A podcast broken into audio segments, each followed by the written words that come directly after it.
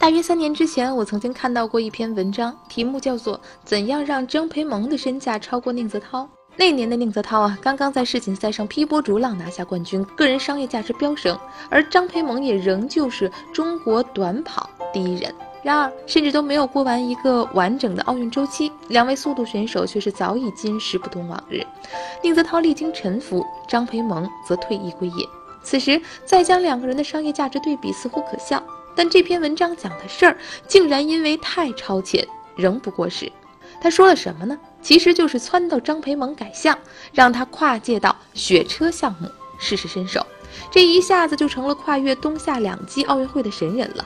您想啊，二零二二年咱们又是东道主，一个同时举办过冬夏两季奥运会的城市，拥有一个参加过冬夏两季奥运会的选手，特别是张培萌又是一北京人儿。好嘛，这意义可就不同凡响了。可以想见，到时候传火炬做宣传，直接走上人生巅峰啊！我就此打住啊！我知道您听到我在这瞎畅想，肯定是一头雾水。你先说明白，什么项目练四年就能速成啊？那个雪车又是什么玩意儿？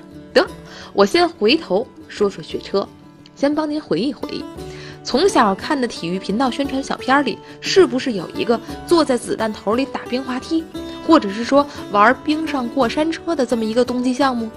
那个呀，就是雪车。严格来说啊，原来只有仨项目，翻译成中文呢，应该叫做有舵雪橇、平底雪橇和俯式雪橇。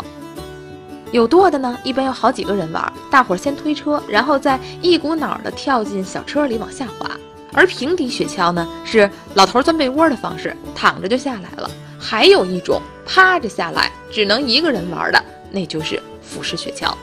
前两天呢，我在张斌老师的个人公众号上看到张培萌还真去试了试雪车项目。在平昌，他通过几天的尝试训练，两次改向，最终决定开始练练俯视冰桥。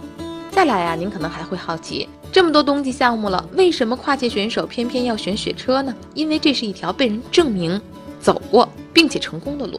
比如，美国的女子100米栏世界冠军洛洛琼斯和澳大利亚的400米栏世界冠军皮特曼就曾经参加过索契冬奥会。更早之前，公认的短跑之国牙买加还通过这种方式参加了1988年的卡尔加里冬奥会。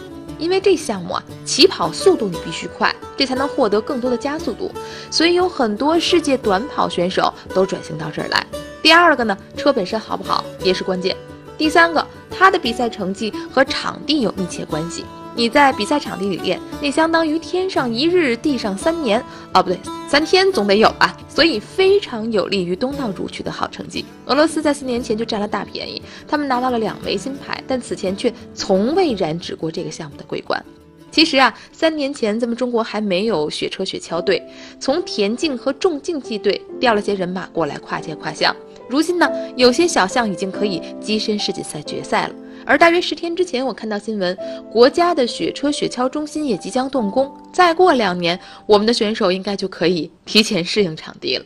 说这么多好像很功利，又是抄小道，又是提前，又是人生巅峰。但归根结底，如果张培萌真就选择了纵身一跃，趴在那块板子上即可出发，这本身就是勇气和运动精神。挑战那些不可能的、刺激的，才是我们爱上竞技体育的初心，不是吗？三分钟热度，直抵体坛沸点。我是张文。收听往期节目呢，您可以在微博上搜索“文体”，文是新闻的文，体是体育的体。我们明天再见喽。